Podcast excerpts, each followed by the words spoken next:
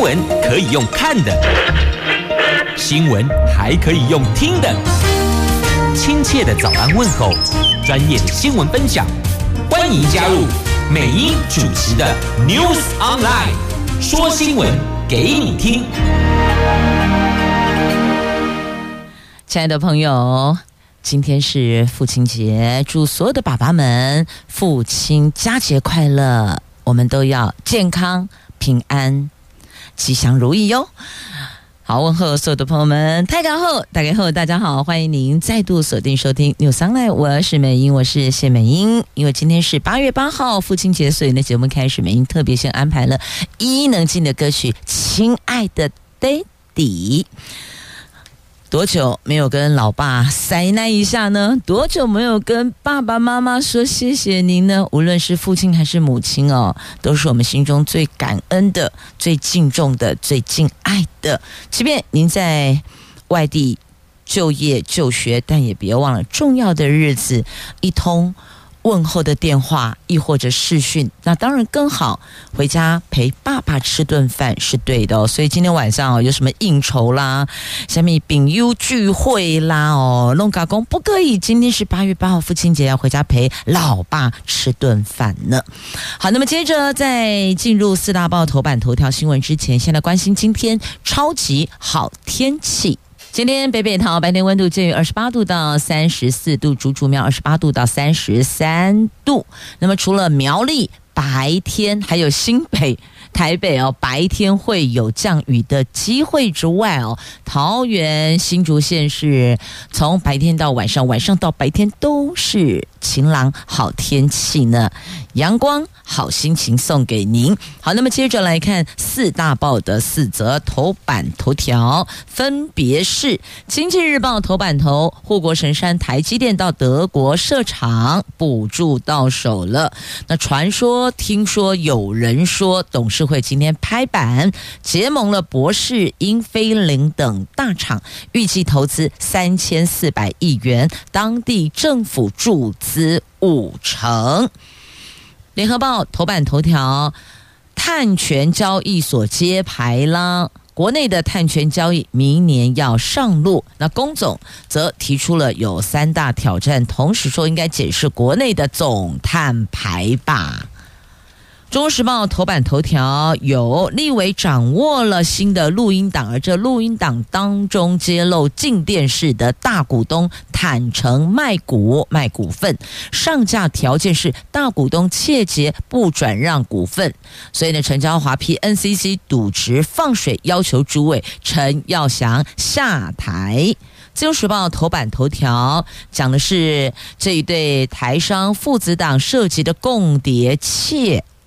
窃汉光机密哦，就是偷取了我们的汉光机密，他就是共谍对岸派来，大概这个卧底类似这个意思哦，所以有两名军事官起诉。你看，在父亲节前夕，父子党被起诉了。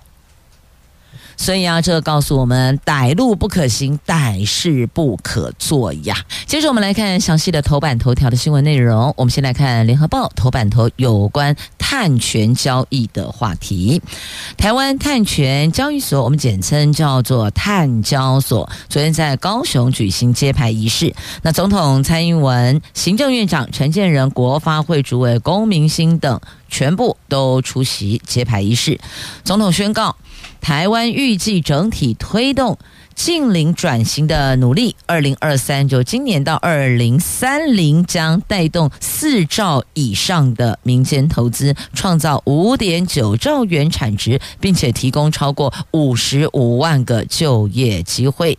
那么，碳交所的董事长林修明说，明年第一季环保署的碳费征收标准出来，就会开放国内碳权交易，预计会在明年上半年完成。他也提出碳权交易两大原则，第一个是国内碳权交易只会开放法人，不会开放自然人，毕竟碳排大户都是法人。第二个，国内碳权交易不会开放次级市场交易，也不会有金融商品的交易。那但是呢，这龚总哦倒是提出了一些看法哦。龚总说呢，二零五零年推动净零时间很赶呐、啊，因此相当需要政府的协助。政府成立碳交所后，目前除了碳咨询方面协助企业盘查、教育等等，在国内自愿减量的额度交易还看不到内涵。他们认为要用自愿减量而不是总额控制的方式，对于产业来说，节能减碳效果比较不好。政府应该要先。检视台湾的总碳排是多少，才能够细分产业、企业，一层一层一层的往下推，才知道各个产业减碳目标。那国内永续专家则对碳交所未来营运，还有台湾的碳权交易市场管理，提出了三大警醒。简单讲，这三大警醒也代表着就是三大挑战呐、第一个。透过碳权交易对企业减碳的鼓励诱因能够发挥多少？是不是会导致企业反而过于依赖买碳权，胜于自己努力减碳呢？第二个，明年初台湾征收碳费的标准到底是如何？届时企业对碳权的需求会爆棚，亦或者一般般呢？碳交所如何依据安排相关技术人才呢？第三个，在开放国内的碳权交易之后，到底买卖双方的规模是否对称？交易价格是否会有相当的波动呢？好，所以呢，这提出了三大提醒，等于呢，这也是我们三大挑战呐。那现在国际碳权的认证标准，并不是每个国家都接受同一套原则、同一套规则。这种国际碳权在不同国家之间的认证问题，也是碳交所未来必须面对的挑战。那得到环保署所认证自愿减碳的专利，目前并不被欧盟碳边境调整机制认可哦。所以，如何重要的课题呀？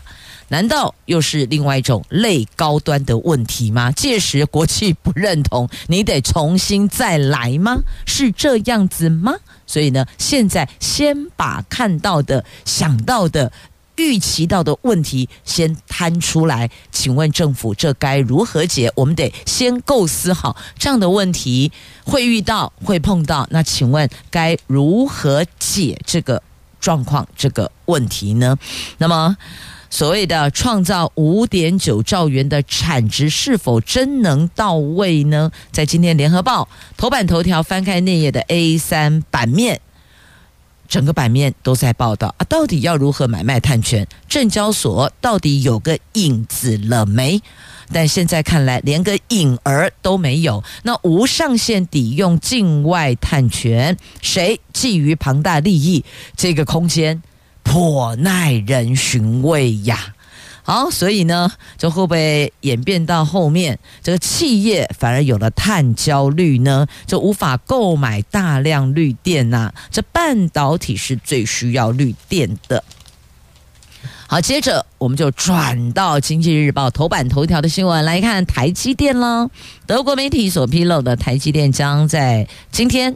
八号的董事会拍板通过和世博和博士，不是世博，博士。英飞凌、恩智浦等大厂共同合资前进德国设厂，总投资高达一百亿欧元，换算台币三千四百亿，锁定生产车用晶片，而且还获得德国政府注资五成呢。据了解，今天台积电确实有安排例行董事会，但是呢，媒体无法得知是不是会把德国设厂案排入这次的议程，因为。台积电向来对于市场传闻是不哭不笑不点头也不摇头，所以他也没有透露到底有没有这回事。但今天确实有例行董事会，在例行董事会要讨论什么重要的事情？某共啊，这个嘴巴全部都上的拉链哦，全部问不出来，密不透风。好，但根据掌握的资料。就是今天要拍板通过，因为董事会总得要这个拍板敲锤子通过之后，下一步就是落实原来要设厂的步骤，一步一步来 SOP 到位。好，所以这是在《经济日报》头版头条的新闻。所以看到了我们的护国神山，不是只有在台湾护国神山呢，它也站在世界的中心啦。接着呢，我们来看的是《中国时报》详细的头版头条的新闻内容，这是有关镜电视。卖股的问题啊，这有大股东坦诚卖股份。时代力量立委陈椒华掌握关键录音档。这 NCC 国家通讯传播委员会在六月二十八号不顾外界质疑，强行通过镜电视的上架案，单手以附带停止条件要求镜电视股东签署不得转让股份且结书。时代力量立委陈椒华掌握新的录音档证据，昨天开记者会指控镜电视的八大股东有。转售股权，由人头代为持股的状况。国巨集团董事长陈泰明曾经对他说：“只要你去查金流，一切就清清楚楚了。”为什么呢？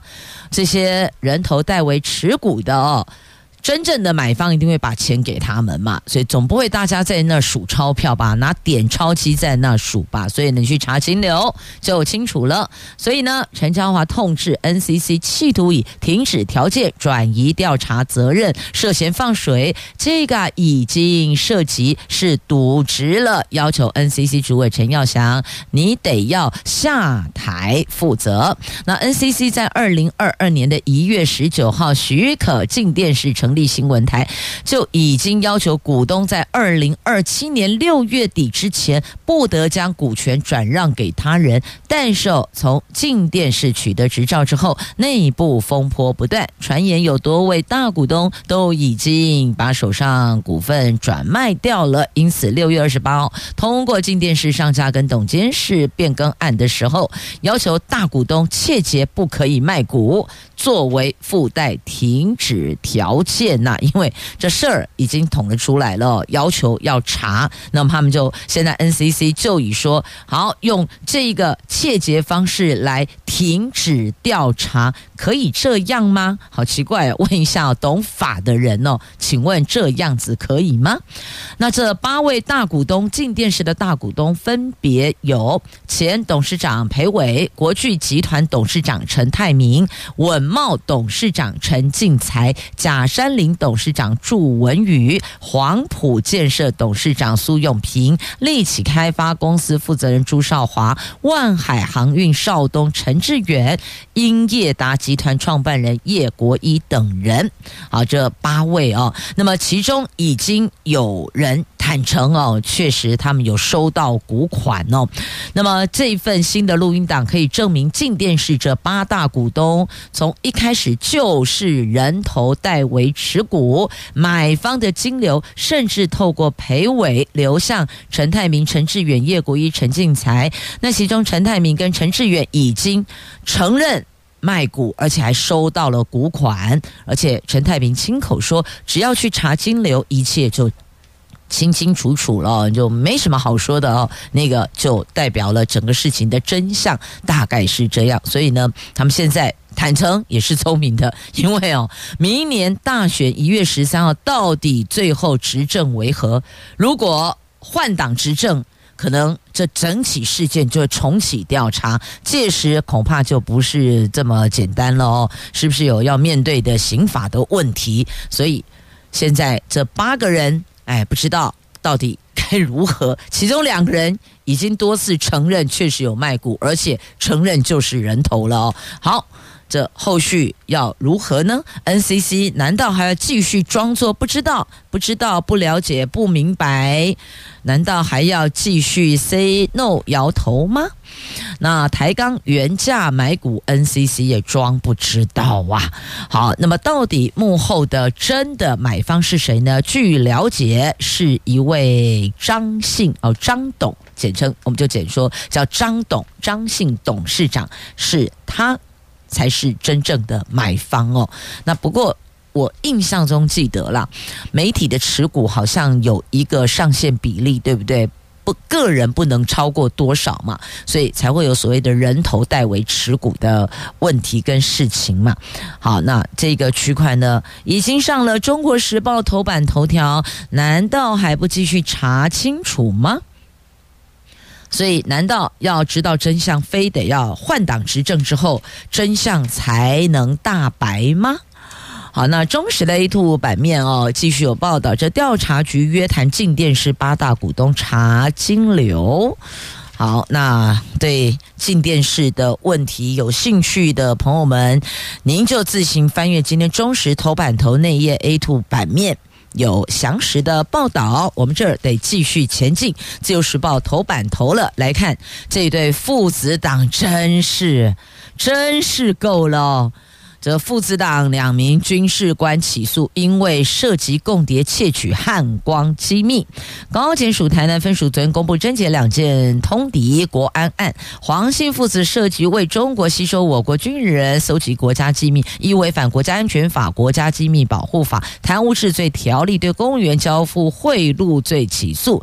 收贿的空军夜市叶姓上士，苏姓中尉排长则是涉贪污治罪条例，公务员违背。职务收受贿赂，还陆海空军刑法交付我国军事秘密文书罪嫌。另外还有一名陆军炮训部的上兵退伍的戴姓男子，则是涉及吸收军人、搜集我国机密未遂，依违反国家安全法、国家机密保护法还有贪污治罪条例，对公务人员刑求贿赂罪嫌给起诉了。所以你看，即便你未遂，你还是得。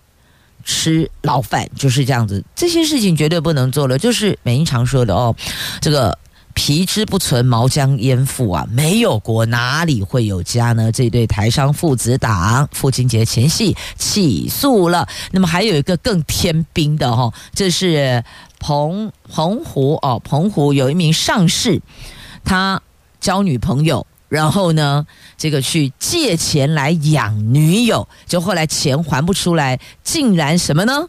拿集机密去抵押，你懂吗？怎么会有人搞这个样子呢？我请教塔卡隆公体啊，无言了，真的傻了，怎么会有这种事情啊？你你能想象吗？竟然有人因为要这个圈养女朋友。自己的经济能力线下无法，所以竟然是卖国家机密，哎，害逃啊，害逃啊！这真的是哦，休假掐你好哇爱但是呢，这爱你被气呀哦，爱你不起，不是爱你被丢，是爱你被气呀。接着我们来看《经济日报》头版版面的新闻，来看股市，台湾股市 AI 族群重涨兵符啦，广达、台光电等多档指标股都涨停板，大盘一度站回一万七千点，当中比升到。最近三天的高点了呢。昨天 AI 族群重涨兵符，领军台股大盘一度大涨一百八十八点，站回一万七千点。但受市场观望 AI 续航力，上市柜财报跟营收表现，中场涨幅有收敛，上涨一百五十二点，收盘最后在一万六千九百九十六点，就差四点呐、这万七点得而复失。值得留意的是哦。昨天当中比升到这三天来最高的百分之四十一点六呢，但是上市当中买卖量则是降到这十一个交易日最低的两千七百三十五亿，连带使得成交量缩到最近十一个交易日最低的三千两百八十一亿。此外呢，融资因为市场出现了稳定而增加了三十二点五亿，那也是这九天来增加最多的哦。好，这是昨天股市的状况哦。好，是不是让您稍微有一点笑容了呢？不过还是要提醒您哦，这些买卖金融商品都是有风险的，自个儿得盯紧。一点哦，好，那么再来，铁矿砂期货跌破一百美元。在新加坡铁矿砂期货七号盘中一度重挫二点五趴，到每吨九十九点二美元，跌破了每吨一百美一百美元的整数价位，也触碰到六月一号以来盘中最低水准。铁矿砂期货过去七个星期来已经有六个星期下跌，大连铁矿砂期货跟上。上海都重挫，大概有一趴。好，这是在《经济日报》头版下方的报道，同时也有提到了这油价往上走了，油价往上飙了，美国的通膨恐怕回升了。那后续要关心的还有利率的问题喽。好，那么接着来关心水的问题，来看看在今天《自由时报》头版版面，全台湾水情有好转啦，嘉南地区正常供水，这因为台。台风卡努还有外围环流，为全台湾的水库及水区带来超级丰沛降雨。昨天经济部调整水情灯号，全台湾只剩台南市水情提醒的绿灯，其他县市水情都是正常蓝灯。最大水库增文水库大进账好补啊，蓄水率重回五成了。农田水利署说呢，今年秋冬杂作灌溉波波对呀，没问题了哦，所以。我们这儿有丰沛降雨，超开心的。结果呢，河北那儿哦，就刚好差一下新闻哦，差到河北那对岸的河北省哦，那里明明就是淹水啊，竟然官方说是降雨，恭喜楼后啦，引罪公楼后哦，这河北的居民拉布条抗议哦，真是农历七月还没到呢，官方先说鬼话了吗？好，再拉回来，我们这里继续关心水。好，水库水情好转，我们有水心情啊，心情很水很美丽。但是，一看《中国时报》头版版面跟水有关的，脸就故意夹起来，因为这是福岛的核污水即将排入海。日本媒体在昨天引述多位政府官员的消息指出，日本政府计划在八月下旬到九月上半月期间，就这一段期间，要把福岛第一核电厂的核污水排放入海。日本首相岸田预定这个月中旬访问美国，出席美国、日本、韩国领袖会谈，向美国总统拜登、韩国总统尹锡悦做出相关的说明。那岸田回国后会召开部长级的会议，敲定核污水排入海的时间呐。好，所以你看这心情是不是两样？看自由头版版面水水情好转，这心情很水；但看到中国时报头版版面的这一个核污水哦，整个心情就超级大转变了。好，那韩国最接近日本哦，你要把它排入海，当然韩国会很有意见呐。好，那接着拉回来，再来国内看。跟我们的河水有关的奇怪嘞，这个前瞻明明砸了六亿，为什么桃园河川污染反而严重了呢？来，今天联合头版下方的新闻。桃园市前市长郑文灿任内获得六亿多元前瞻经费执行水环境改善计划，就辖内严重污染河川长度虽然有缩短，但是二十六个监测站有十五站污染指数有升高，污染程度加大了。那市府环保局说呢，上游河川水量变化大，生活用的污水有增加，雨量比较少，这个是污染浓度上升的三大原因。但是水利专家中央大学的副校长吴瑞。前认为相关计划大多是建置现地水质净化设施，只是求短期成效。真正要根本解决问题，还是得提高接管率啊！确实，接管率才能根本解决。那么之前砸的六亿做的，基本上就。只是现地水质净化设施，因此呢，它算是短线成效。要长期有显著效果，那还是得接管，提高后向接管率，污水下水道的建置，大概就是这个意思哦。好，详细内容，联合报头版下方。那这是环保局有点出的问题，那么专家学者也有提供了意见跟看法。好，这是。在媒体所报道的，那么接着我们再来关心哦，在今天中时头版下方还有这新闻，来看亚利桑那推十天速成班，什么事情？为什么跳到美国去嘞？哦，跟你讲啦，台积电呐、美国政府积极的推动晶圆制造在地化，亚利桑那州成为了全美国半导体重镇。但是，但是它还是有个问题，就是人力缺口，这个要解决。缺工的问题，那么只好怎么样？赶紧培训人才吧，因为不是所有人都可以直接进台积电工作的，你要基本的专业好吗？所以呢，现在就推了一个叫做十天速成班来解决。人力的缺口，那台积电因为熟练装机的人才不足，四纳米制程量产时间由二零二四年底延到二零二五年。根据美国媒体报道，当地已经有社区学院提供半导体技术员的速成计划，学生只需要十天就能取得认证，没有半导体理工背景的人也可以参加哦。完成培训后，有机会进台积电、英特尔等，年薪将近两百万元呢。所以啦，这是一个机会哦，因为过去非得具备专业的背景，那现在告诉你，十天密集叫做速成班，从早到晚，眼睛张开到眼睛闭上，通通都在专业养成，十天可以取得认证。那没有半导体理工背景也可以参加，这是一个机会。等人才补足了以后，你要再加入或是要争取机会，恐怕得先看您的学经历的背景了。好，这是一个机会。如果您有亲朋好友底下你也当该共哈。好，这是中时头版下方的新闻。今天智慧新都在桃园，我们要关心的是台风防汛。邀请到节目中，桃园市政府水务局局长刘振宇刘局长，局长好。呃，美英好，呃，各位听众大家好。大多数的积淹水情形原因都是道路或者是水沟、侧沟、下水道淤积堵塞。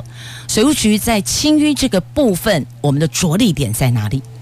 呃，其实呃，清淤这一部分是非常重要的。大家都知道，就是路平灯亮、水沟通，这是基本的一个要求。嗯，那水沟这一部分的话，那我们是有呃分工。嗯啊，像侧沟的话，是由这个环保局来做清理。那我们主要是管比较大的一个排水系统。嗯，那都市就是我们的雨水下水道。嗯，那在这个非都的话，就是我们的区域排水。嗯，那但这个水沟收集的水，就会进入我们的雨水下水道，或进入我们的区域排水。最后进入到我们的河川，然后排入到这个海里面去。那这个是一个整个系统。那所以我们每年的话都是要做防汛前，我们都要做一个整个清淤的一个总动员。那包含这个环保局还有我们这个呃水务局的话，都有开口契约，那来进行清淤。那像以我们呃水务局来讲，我们管的这个雨水下水道，那我们。今年截至五月的话，那我们清了大概一千多吨的这个淤泥。那另外就是说，像区域排水和这个河川，那我们清淤了将近五十八公里。那这个整个来讲，让我们的水路能够畅通。那一旦就是说有好大雨的话，那就不会发生淹水。等于就是减缓豪大雨可能造成的威胁。是这个就叫。现在这个时间点已经进入台风的好发季节了。那水务局在台风防汛上有没有一些灾前准备工作？呃，灾前准备是一个非常重要的，就是灾前的一个准备工作。那我们在每年防汛五月之前的话，我们要做，因为我们负责了这个除了水灾以外，我们还要负责土石流，所以我们都要做水灾的准备和这个。呃，土石流的一个准备，我们要做一些相关的一个演练，水灾的演练、防汛的演练，以及土石流的一个演练。那今年的话，在土石流这一部分，那农委会还特别选定桃园啊，做一个这个示范区，所以我们在我们的这个虎头山啊，因为它有两条这个。呃，浅势的这个土石流溪流，所以我们在这个地方做一个整个呃示范性的一个演练，那也相当一个成功。那动员了这个呃呃，除了消防局以外，那还有我们的呃呃土石流的防灾自主社区，那以及这个环保局等相关的机构做一个完整的一个演出。那行政院也有。还有农委会也有派这个官员来做这个呃访兵，那整个结果啊是在市长的这个担任指挥官的情况下，那非常的一个完美的一个演练。嗯，那选定我们桃园是不是因为我们桃园水务局有开发兵棋图台啊？是我们就是其实是分两部分，我们上午是做这个兵棋图台的这个推演，那下午的话是实兵的一个演练。那上午这一部分兵棋图台，那在全国应该是一个首创，所以有受到。到这个中央非常呃大的一个肯定。那后续的话也会把这个滨崎图台这样的一个工这个一个软体哈，那能够做一个广泛的一个推广。嗯，那每一年我印象中记得差不多这个时间点哦，都会针对水患自主防灾社区进行一个防灾演练，去强健社区的防汛技能。是我们总共啊建制了三十二个水泛自主防灾社区，那主要是针对就说一间水的这个社区，那我们啊请相关的里长或者是社区发展协会理事长能够成立这样的一个自主的一个呃社区的一个团体，那每年就是说，那在社在这个。呃，汛期之前，我们都做相关的一个演练。那我们同时也会做相关的训练。嗯。那同时也会呃，整个集结在一起，然后大家来表现团结一致，然后共同防汛的这样的一个宣誓。那这个成果也相当的一个好。那我们是这个水利署那特别选定的一个呃绩优的一个水患自主防灾的一个县市。嗯。那连续五年都得到。嗯，恭喜恭喜哦！这个就是有做好完整的灾前准备，其实也就是现在大家比较通俗讲的叫做超前部署的概念了哦。那水务局有这些超前部署，有这些灾前准备，那么一旦台风登陆或者是有影响到桃园市的时候，我们是怎么样去掌握灾情进行应变？那台风的话，除了会带来强风，那也会带来豪雨，所以我们也是一个非常重要的一个角色。那我们会跟这个消防局来做配合。那一旦就是说这个气象局来发布这个台风的这个警报，那我们就会成立这个我们啊。呃二级开设或三级开设，那视这个它的这个呃暴风的一个范围，那我们来进行啊、呃、这个进驻。那同时我们这一些比较低洼的这个地区，因为这个台风可以做比较精准的预测，所以我们可以预布我们的抽水机，那我们的人员啊，还有我们的开口契约的这个厂商也能都够啊适时的进驻。那同时，因为我们桃园也是一个农业的一个大县，所以我们的这个呃。灌溉的这个水面相当多，所以我们有控管了将近四十几处的这个水门，我们都会把它啊把它调整成为这个防汛的一个状态。那一旦就说有好大雨的话，让让这个水不会进入到市区，那能够直接就排到我们的这个河川或区排，那不会影响到我们这个市区的一个积淹水。嗯，那我们是不是有那个路面淹水感测器呀？是我们陆烟烟水感测器，我们呃建制了大概一百六十多处。嗯、那这个是主要是针对比较呃，它是一个移动性的啊，移动性。那比较是会淹水的地区，我们会做这样感测器。那一旦就是说，因为它是一个这个 IOT 的一个设施，嗯、那所以一旦就是说有积淹水超过十分钟十十公分或者是三十公分，它就会自动传。布到我们的这个呃系统里面，那我们会做相关的一个推播，那同时也会派员去做处理。那假如附近有这个自主防灾社区的成员，那他们也会派员来看是不是周遭有一些这个水路哦有阻塞，那能够做呃及时的清除，那这样可以避免就是说大规模的一个积淹水。嗯，那这个路面淹水感测器哈，建议在。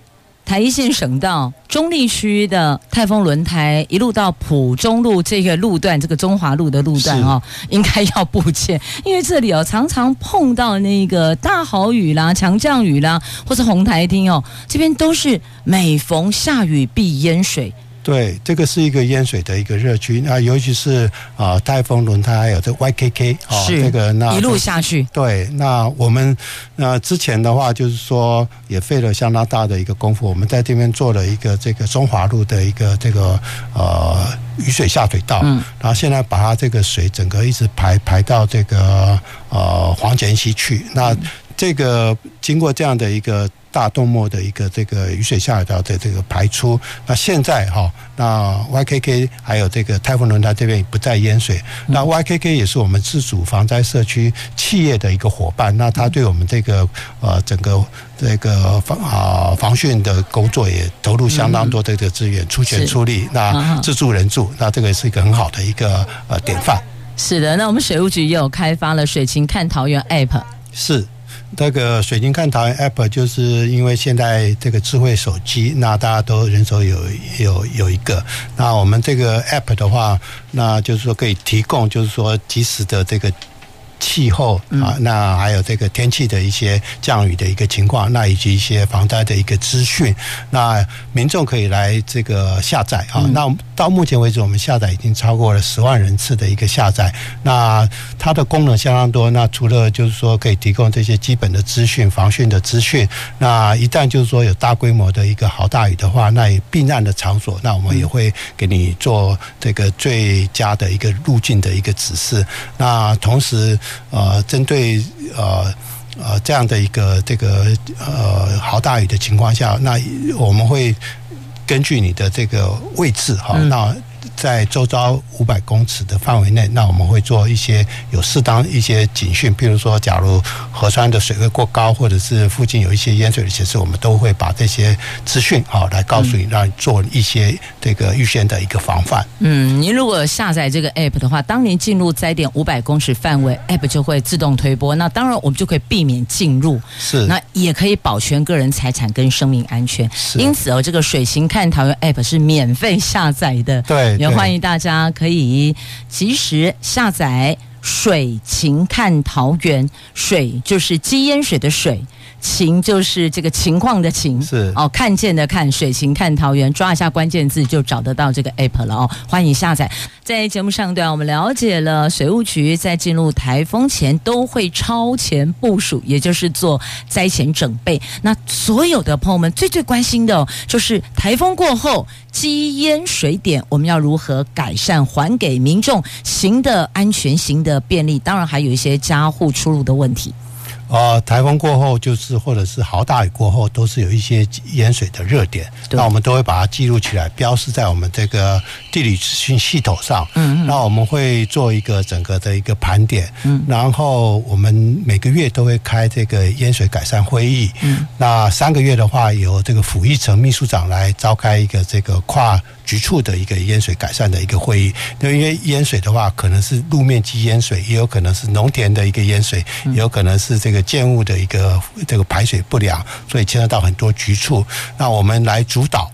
那我们在过去的话，我们总共有呃盘点了大概两百四十五处的这个积淹水。那我们就是做这个一啊。急迫的一个方式。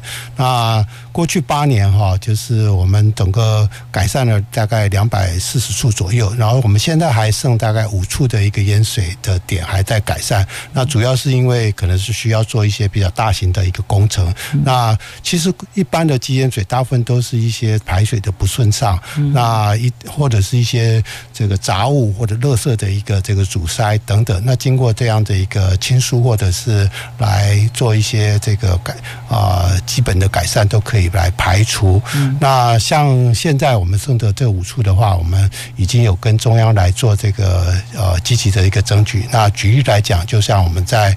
这个 A 八哈，捷运 A 八的这个淹水站，因为它是啊在林口地区，那它过去的话是这个是林口工业区，那它在整个在开发的时候，那它并没有做一个比较大型的这个雨水下水道的这个收集系统，所以一旦好大雨的话，因为它地势又比较低洼，所以会造成比较这个呃过去就是说有一次发生就是淹水超过。八十公分哈，那这那很严重，对，非常严重，所以人家说在路上行舟。嗯，那我们这个后来盘点过以后，我们检讨需要做两条大的这个雨水下水道，啊，那啊大概要三点六亿左右，那我们这个也跟营建署来做争取了，拿到了吗？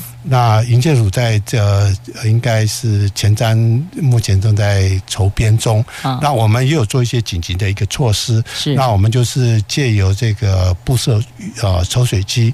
那另外就是我们有淹水的感测器。嗯、那一旦就是说有出淹水的话，那我们这个渠道比较小，但是我们又及时的来抽排的话，是、嗯，那这样可以做一些呃效果的一个改善。那借由我们这样子，就是说借这个及时的这个啊、呃、这个抽取。的话，那现在就是说，呃，并没有再发生类似八十公分的这个积淹的，但是根本知道还是要把这个大的这个雨水下水道要把它建立起来。是，所以呢，在这里我们空中呼喊郑运鹏委员，麻烦你。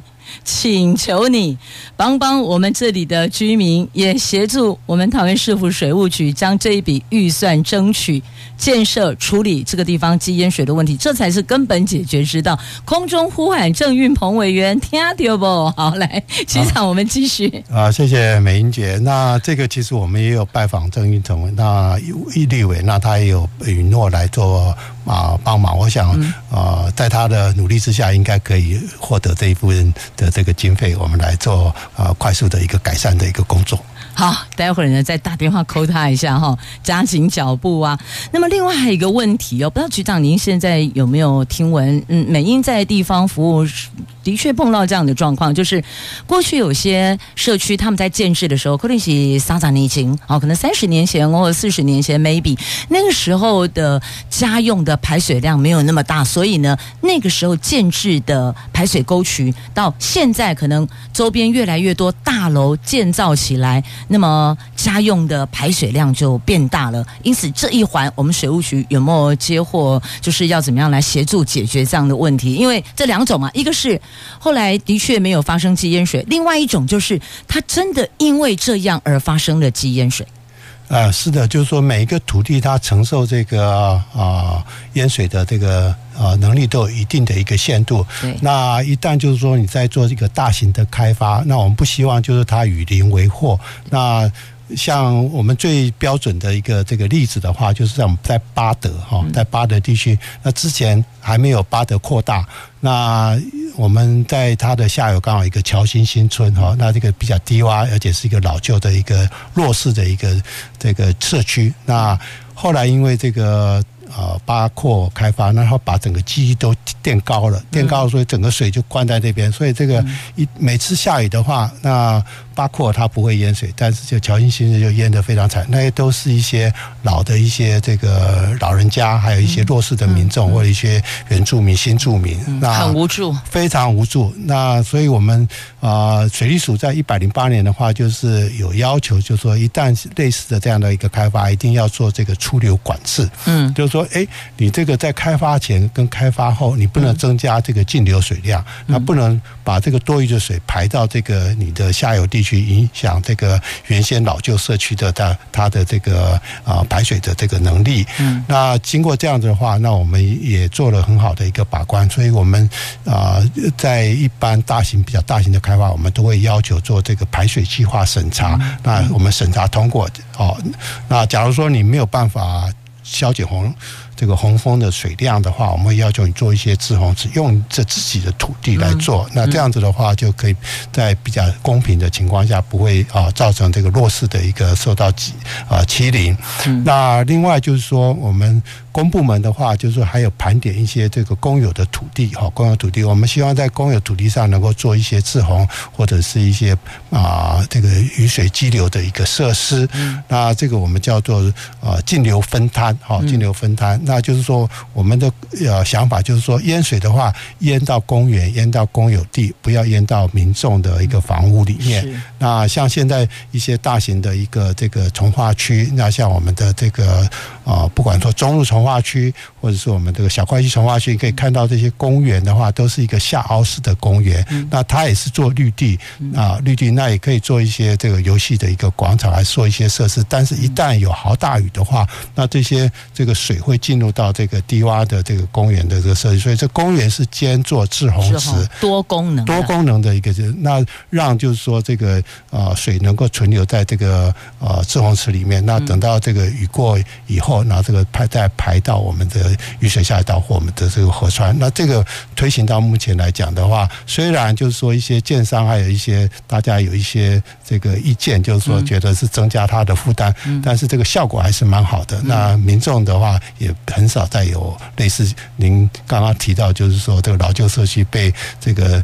这个呃高大楼的一个新建，造成它的这个淹水的一个风险，排水的问题了，所以就造成他们积淹水。因此，我亲爱的朋友，刚刚听到刘局长所讲，你现在知道有些公园为什么比较低洼？它其实是这个多重功能的公园，哈，多元公园，它兼具。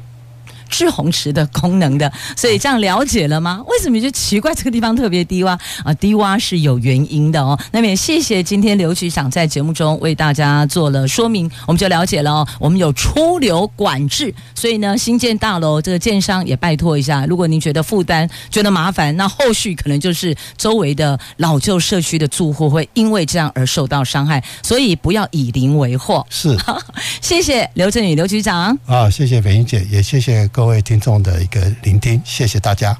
是的，亲爱的朋友，不要忘了赶紧下载水情看桃园 App，对你我都会有帮助的。再次感谢收听，我们下次空中再会了，拜拜。